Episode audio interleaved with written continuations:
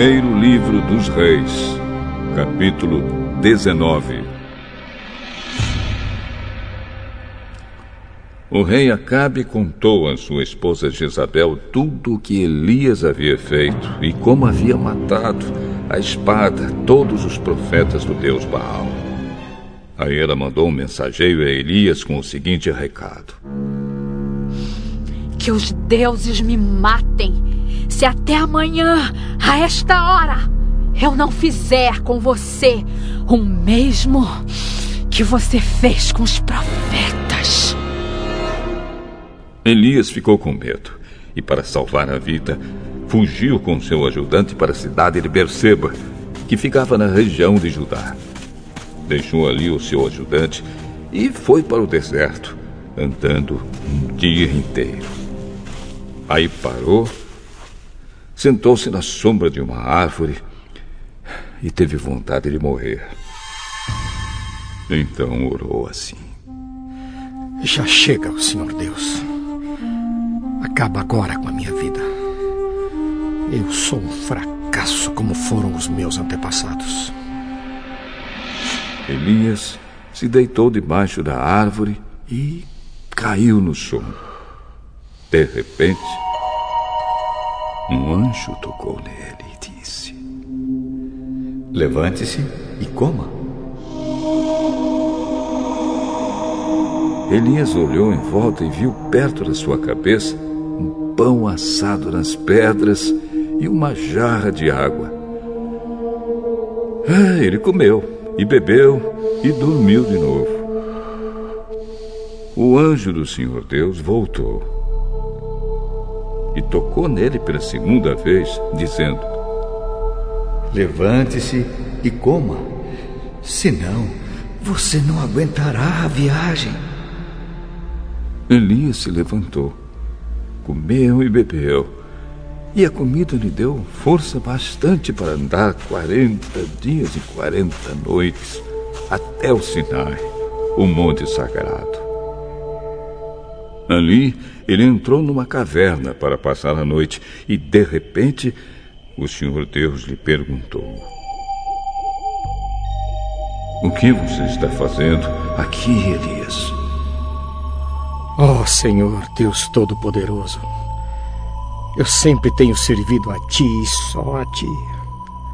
Mas o povo de Israel quebrou a sua aliança contigo, derrubou os teus altares e matou todos os teus profetas. Eu sou o único que sobrou. E eles estão querendo me matar. Saia e vá ficar diante de mim no alto do monte. Então o Senhor passou por ali. E mandou um vento muito forte, que rachou os morros e quebrou as rochas em pedaços.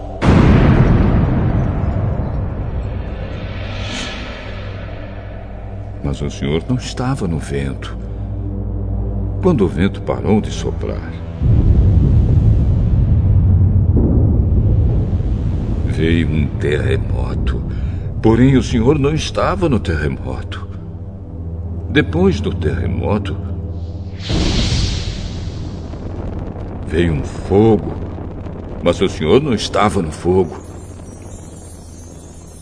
E depois do fogo, veio uma voz calma e suave. Quando Elias ouviu a voz, cobriu o rosto com a capa. Então saiu e ficou na entrada da caverna. E uma voz lhe disse: O que você está fazendo aqui, Elias? Ó oh, Senhor, Deus Todo-Poderoso, eu sempre tenho servido a Ti e só a ti. Mas o povo de Israel quebrou a sua aliança contigo, derrubou os teus altares e matou todos os teus profetas. Eu sou o único que sobrou.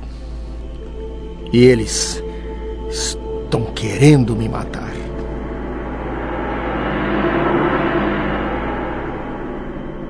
Então o Senhor Deus disse: